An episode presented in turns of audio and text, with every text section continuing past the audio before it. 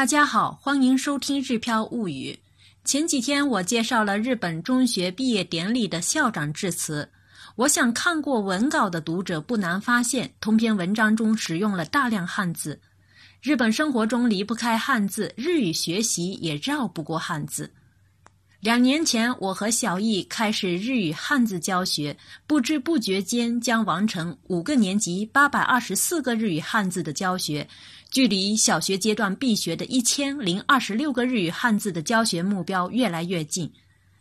其实，日语学校通过两年的语言教学，想让留学生掌握的日语汉字也不过一千来字。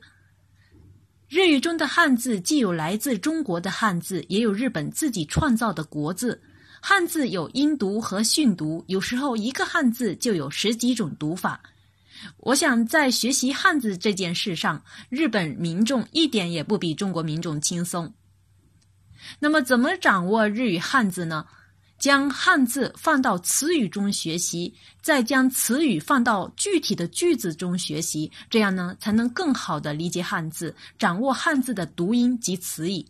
这个方法适用于中文汉字学习，也同样适用于日语汉字的学习。汉字的学习是一个长时间的过程。我们已经熟练掌握中文汉字，所以呢，面对日语汉字时，也能快速掌握日语汉字的写法。在学习日语汉字时，我们应当把重点放在读音和理解词义上，结合词语和例句学习，更容易掌握汉字。像记英语单词一样，汉字也适合利用碎片化时间来学习。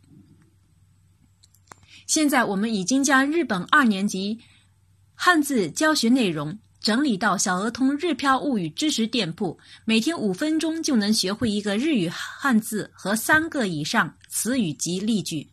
日本小学二年级一百六十个日语汉字等大家来挑战。